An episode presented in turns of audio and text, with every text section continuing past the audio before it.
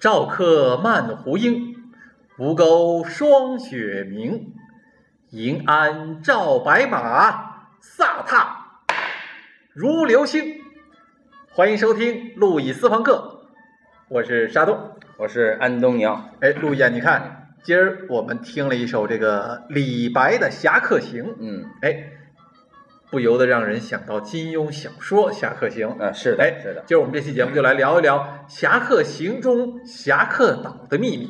嗯嗯嗯陆毅，嗯，这个侠客岛到底有什么秘密啊？呃，这个这个侠客岛啊，在金庸的这部小说里是一个非常令人神往又非常畏惧的地方哦啊。，为什么呢？因为当时啊，很多中原武林各大门派的掌门人都被请到了这个侠客岛上，去破解留在侠客岛上的写的这一首李白的《侠客行》。哎，就刚才这首诗是对？这首诗啊，为什么要破解它呢？因为这是由一个这个先辈高人留下来的这个诗啊。这首诗里面暗藏着一套绝世武功啊，叫侠客神功。嗯许多这个中原的这些这个各派的这个元首泰斗看了这首诗以后，都感觉到这里面暗藏的杀气。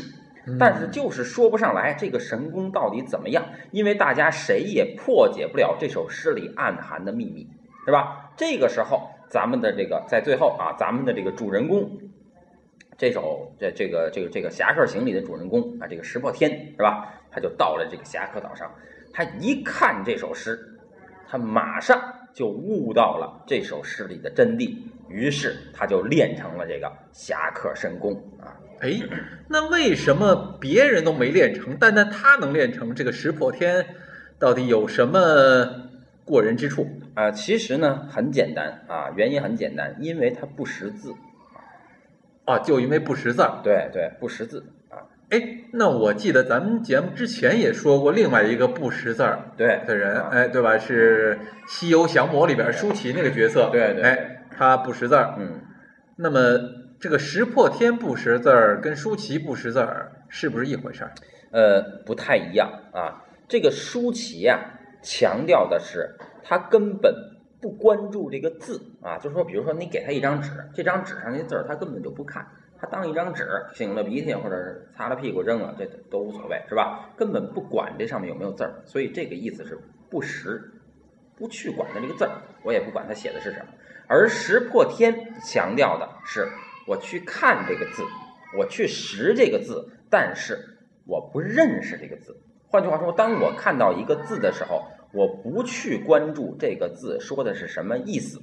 那么他去关注什么呢？他去关注这个字的笔画啊。事实上，那么这个呃，这个这个侠客岛上所留下来的这首诗的秘籍啊，这里面所流传的武林秘籍就不在他的文字里，而是在他字的笔画里，是吧？比如说这一撇可能就是一掌，这一捺可能就是一脚，前面的文字是这个拳脚，后面的文字是这个刀剑。所以石破天不认识字，他不去关注文字的意思，也就没有了被文字的内容所约束的这个条件。这样的话，他就能自由自在的把这个笔画中蕴藏的万象之间的道理悟出来，是吧？于是自然就练成了侠客神功。而江湖上的其他的那些各大门派的掌门人都因为执着于是吧这个字的意思，所以最后呢落得一个适得其反的效果。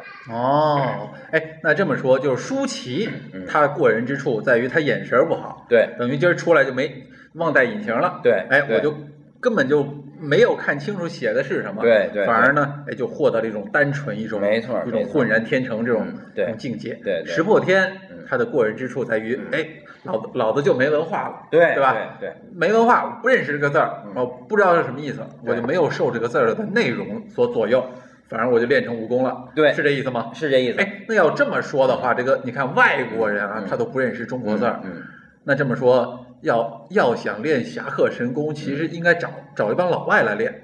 对啊，谁也没错儿，谁也保不齐啊。金庸在写这个这篇小说的时候啊，就没有受到老外的影响，嗯是吧？香港老外人还多，是吧？没错，哎，这个外国人啊，你看啊，他就是当他看见中国的一些文化的时候，是吧？他确实是不容易受到中国的这些，呃，一些城市化的影响，是吧？比如说在这个穿衣服啊，这个这个待人接物方面都没有这些东西，所以要不然为什么咱们这个中国的这个女的都，呃，很喜欢老外呢，是吧？身体素质也好，各方面能力也强，是能满足中国女性，是吧？哎，那你别的事儿不说呢，就单说这个。哎，这看字这个事儿上啊，就这个外国人眼中的中国书法和这个中国人眼中的这个中国书法就不一样。嗯，没错。你看这个外国人啊，他他也写字儿，是吧？他写出来那个中国字儿，他写完了以后啊，哎，因为他不认识中国字儿，是吧？所以他写那中国字儿呢，肯定不标准。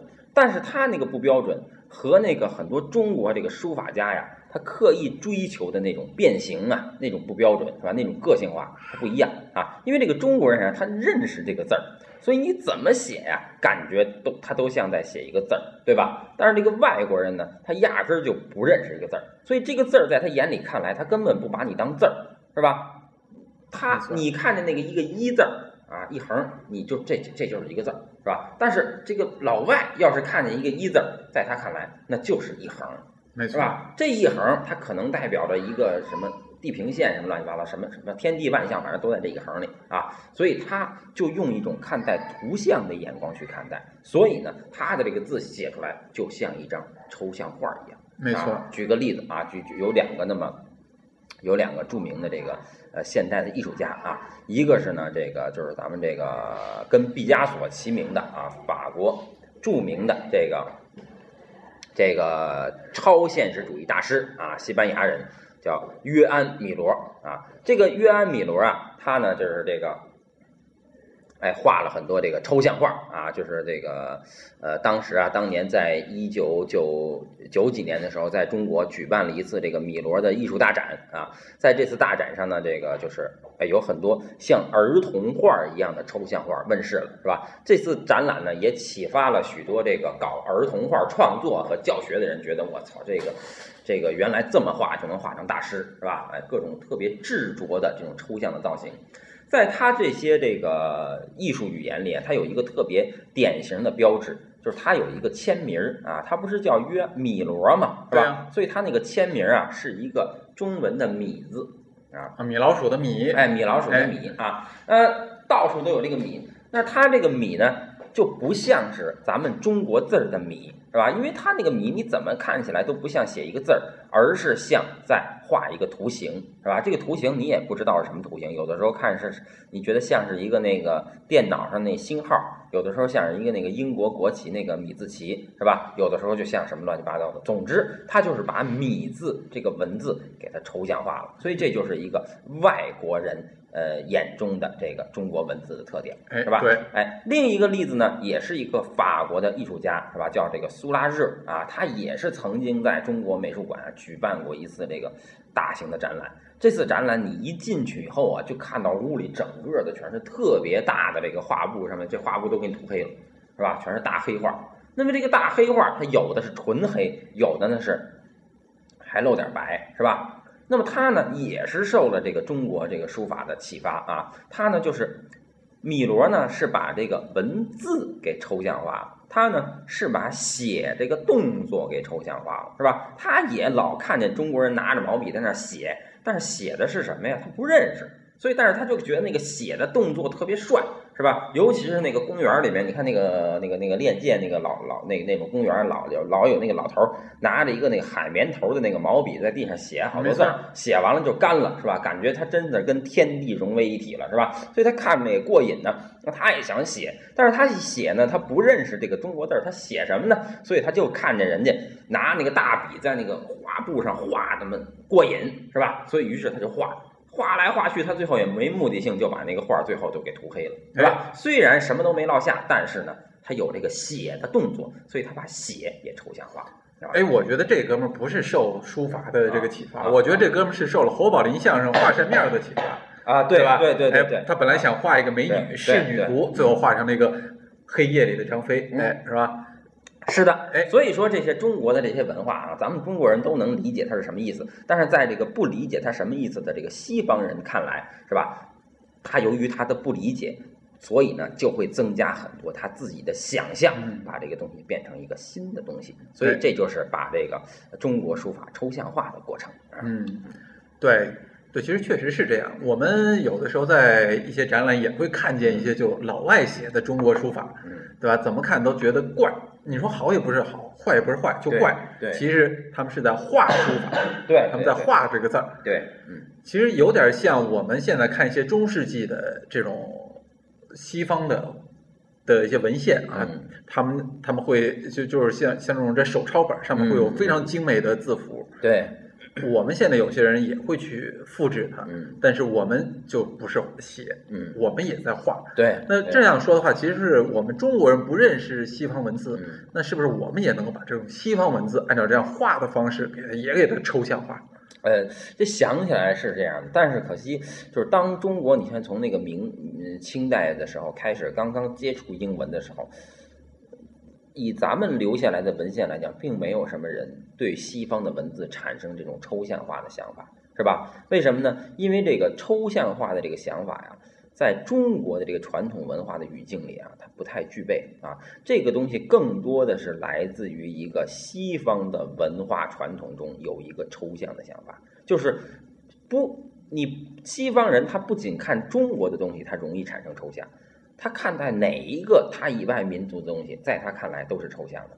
但是中国人看其他民族的东西，最终无法转换成抽象的东西，这就是因为西方的文化本身有抽象的条件，而中国文化里面没有这个条件。哦，那你说的这个条件是什么呢？这个条件呢，其实就是我们平时最熟悉的音乐。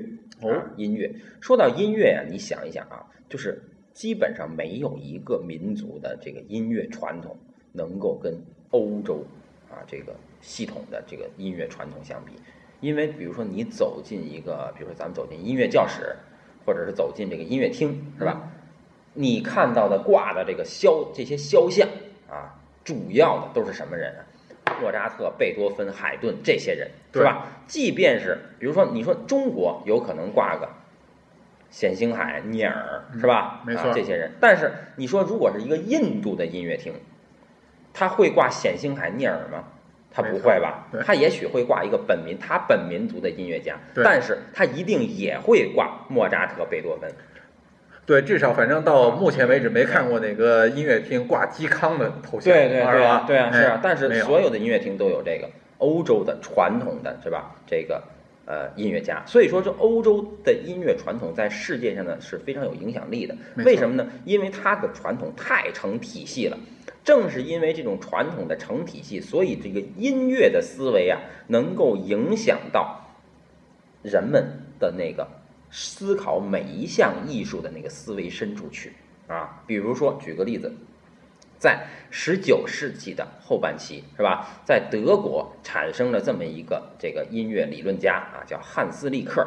他写了这么一本书，叫做《论音乐的美》，是吧？这本书说了一个什么事儿呢？因为当时啊，很多人就说，音乐之所以好听啊，之所以动人，是因为啊，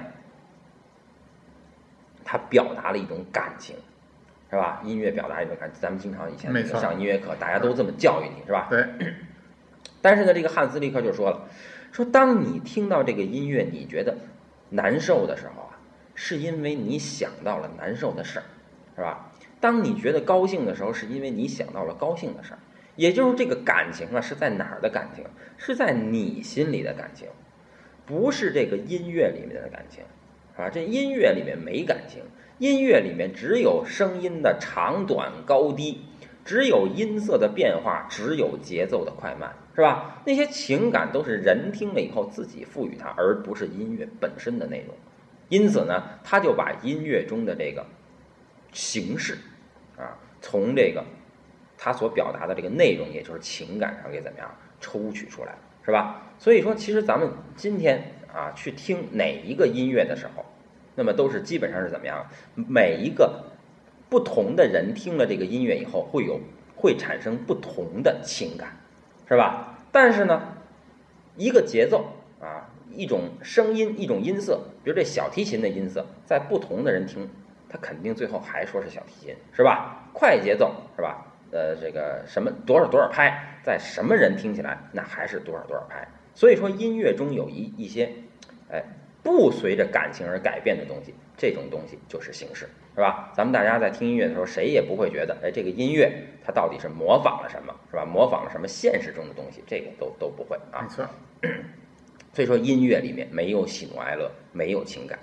那么进一步呢，这种，呃，音乐中对于美的这个标准，就渐渐的开始扩大，影响到其他的艺术领域啊。比如说，在这个绘画的这个领域里，这个时候就产生了这么一个思潮啊，叫做这个呃有意味的形式，是吧？那么这个思潮呢，就就是这个。哎，有两个那么英国美学家啊，一个叫贝尔，一个叫罗杰弗莱，是吧？那么他们提出了这么一个概念，有意味的形式。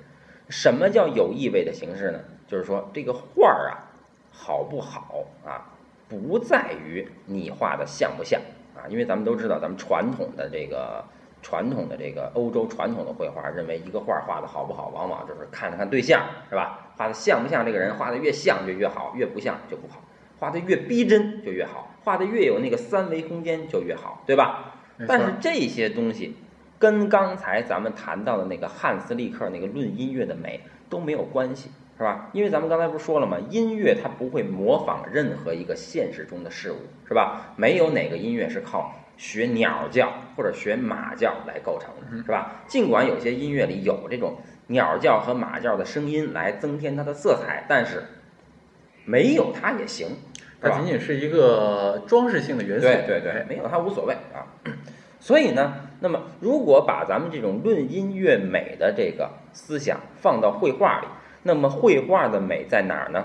也是在于这个哎，绘画中的形与形之间的关系。因为音乐中的美就在于它的音与音之间的关系，是吧？比如说音乐中的一个高音部分的悠扬的长笛，那么到画面上它就有可能转换成一个什么呀？转换成一个，哎，红色的，很细很长的小线条，是吧？然后那个音乐中一低音部分一段短促的鼓声，在画面里可能就会转移成一块一片黑色的密密麻麻的小方块，是吧？没错。那么这些方块和这个长条，它代表现实中的什么东西？它什么也。也不代表是吧？所以呢，这样的话，由于这个有意味的形式，就导致了现代艺术的一个改变，就是形式成为了真正的内容，艺术再也不用去模仿现实世界了，是吧？这样的话，就迎来了一次现代艺术的革命啊！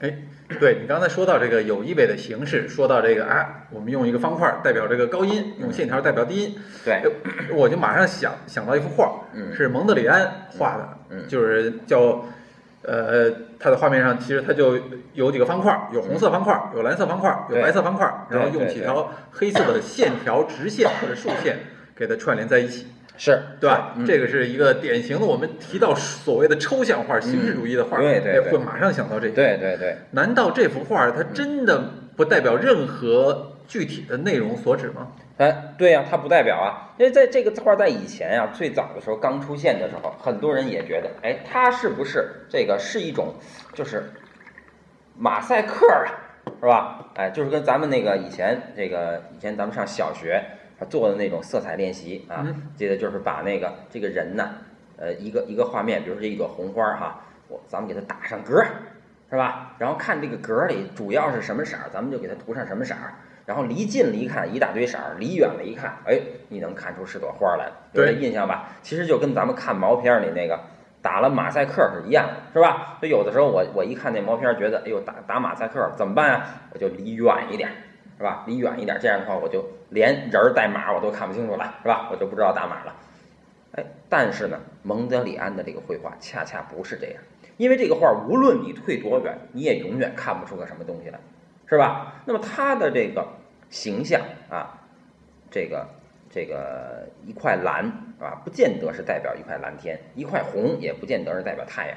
其实真正的这个它的这个画面上的颜色都是纯颜色，是吧？这些纯颜色都是来自于观念的，因为你看现实生活中的一切呀，你找不到一块纯颜色，是吧？你只能说这个颜色倾向于红，那个颜色倾向于黄，是吧？但是呢，它的颜色就全是纯颜色。那么这些纯颜色从哪来？从观念上来，是吧？另外，它的这些纯颜色是怎么构成的呀？是用各种横线和竖线组合起来的，对吧？那么在现实中存在这种纯粹的直线吗？不存在。无论你看什么东西，这些东西都是其实都是曲线的。是吧？包括你看个楼房，这楼房都是有透视的啊。真正的直线在现实中也不存在。那么它这些东西都存在在哪儿啊？存在在观念里，是吧？于是它就是把观念里存在的这个抽象的形式，哎，通过一种哎画面给它表达出来，是吧？所以它就符合咱们现代艺术所搞的这个形式的革命，用形式而超越内容的这个大的趋势。正是因为他在这个趋势里做到了极致，说所以他才成为了一个现代艺术的代表。嗯，也就是说，这蒙德里安他利用这种形式的这种组合，嗯，使得这种绘画这个艺术真正的从一它一直以来被模仿，呃，就是去模仿的这个自然中解放了出来，对，是吧？使使得绘画它独立了。对，没错没错啊，哎，那说回到今天咱们前面说的这个《侠客行》啊，嗯嗯那看来金庸写这《侠客行》，嗯，他是不是就借用了西方的这个美学思想啊？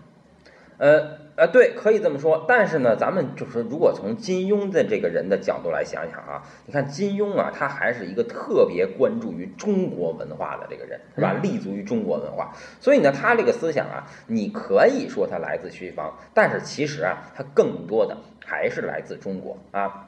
那比如咱们小的时候啊，经常听到这么一个传，这么一个故事啊。这个故事叫公孙大娘舞剑，不知道你听说过没有？哎，啊听说过，这个故事讲的是咱们这个唐代的书法家呀，张旭是吧？他去意淫啊，这么一个这个当时的舞蹈家啊，舞蹈家。这公孙大娘舞的那剑是相当，就是那只能看着那花架子，他不能拿着打打架的啊，对他名字叫大娘，啊说不定他是他他他是个曼妙的少女啊，对是吧，也保哎洁是个男的，是对吧？对看这个公孙大娘舞剑，就从他这个舞蹈的动作里悟出了书法的壁画，哦是，吧？那可了不起，哎，所以呢，他就由此而创造了自己的草书书体，是吧？嗯嗯，那么这个就说明什么？你看这种故事啊，在中国比比皆是，是吧？画画的通过看那个，呃，写字儿得出这个启发，是吧？写字儿的通过看跳舞的得出启发，跳舞的可能看动物得出启发，是吧？就每一个人都会，每一个艺术门类，他都会看那些外在于自己的艺术门类而得到启发，是吧？那么这个，咱们唐代啊，有一个书法理论家叫孙过庭，是吧？他写了这么一个理论著作叫《书谱》，这个书谱里就提出了一个观点，这个观点叫“同自然之妙有”。就这书法的奥妙，就在于它把自然界的奥妙都抽象的，就用用他的语言啊，用文字的形式，用这个笔法的形式给表现了出来，是吧？比如说这王羲之啊的这个字啊，偏若这个惊惊鸿，矫若游龙，是吧？那么不就是用惊鸿和游龙来比喻书法吗？不就是这个书法里把这个世间的其他的事物的这种动态都给表达出来了嘛？是吧？所以呢，在这个，在这个中国的艺术中啊，这些各门艺术肯定是相互融合、触类旁通的。嗯啊，没错，哎，就包括你刚才说的这个公孙大娘舞剑跟这个张旭的这故事，你看啊，张旭是从这个舞蹈中嗯学会了，或者说悟出了该怎么写字儿，嗯，对吧？哎，，但是今儿咱们这个《侠客行》，嗯这个石破天，嗯他却是从写字儿中、嗯写的字儿中嗯悟出了怎么去怎么去练武功。没错，哎，没错，这俩故事看似不一样啊，嗯但其实它就是一正一反呀。对，一回事儿对对吧？所以说，这就是启发了咱们呀，就是如果你写不出故事了，你就可以把以前的一个现成的故事给倒过来，这样的话就产生了一个新故事了。哎，啊没错没错，哎，就好像我们以前一直很熟悉，比如小猫钓鱼，对对吧？哎，讲了几百年了，嗯，今后咱们再编啊，就会编一个鱼钓小猫，这个鱼怎么把小猫给蹬到湖里去，到水底下一番蹂躏，啊是吧？对对对哎就跟这非常有意思。哎，就是以前说，呃，早起的鸟儿有虫吃，后来就说早起的虫儿被鸟吃，是一个道理。没错，啊没错，没错。哎，那这是不是一个解决当下的这种创造危机的一个好办法？呃，实在没什么办法，也只能这样了。但是呢，它只能解决一时的燃眉之急，是吧？因为呢，你说这个故事吧，以前有一个故事，你现在把这故事给倒过来了，那可以。但是如果后来的人再遇到创造危机怎么办呀？